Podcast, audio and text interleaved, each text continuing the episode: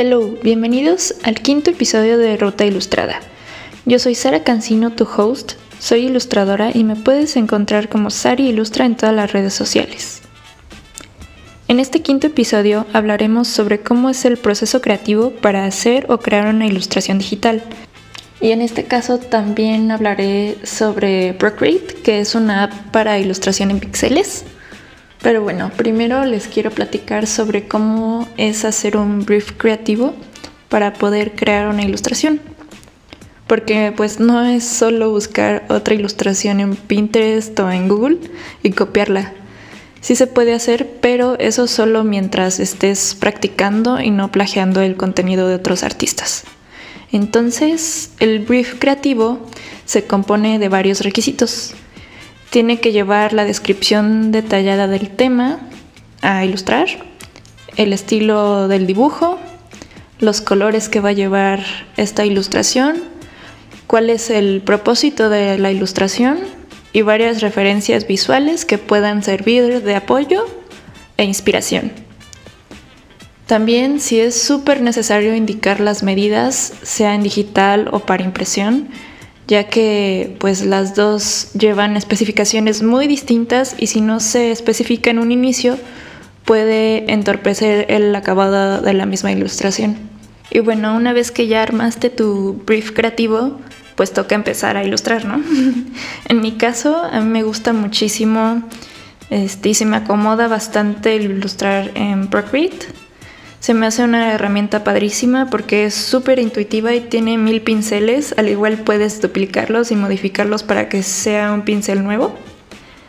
Y también se puede exportar, se pueden exportar los archivos en muchísimos formatos y hasta he podido hacer mockups ahí. Entonces sí es una app súper completa.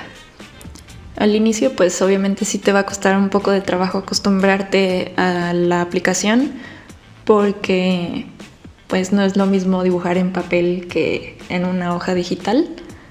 O sea, sí es parecido, pero luego cuando te cambias a análogo, como que tienes los mismos gestos que tuvieras en la hoja en digital y quieres borrar con los dedos obviamente no se va a poder, ¿verdad? pero vale muchísimo la pena pues acostumbrarte a esta herramienta que te puede ayudar muchísimo en tus ilustraciones profesionales. Pasando a lo que es crear un brief y tener una herramienta la cual dominas casi al 100% es una gran ventaja para que tus trabajos se vean más profesionales y se note más tu estilo y lo que quieras reflejar en esa ilustración que estás creando. Porque como dije al inicio, está bien tener inspiración de alguna otra ilustración ya creada, pero que eso solo sirva para practicar porque realmente tú no sabes el trasfondo de la ilustración que le estás copiando a otro artista. Sí hay que tener cuidado con eso y me ha tocado ver a varios colegas en Instagram que platican el plagio de su contenido y se da mucho coraje, la verdad.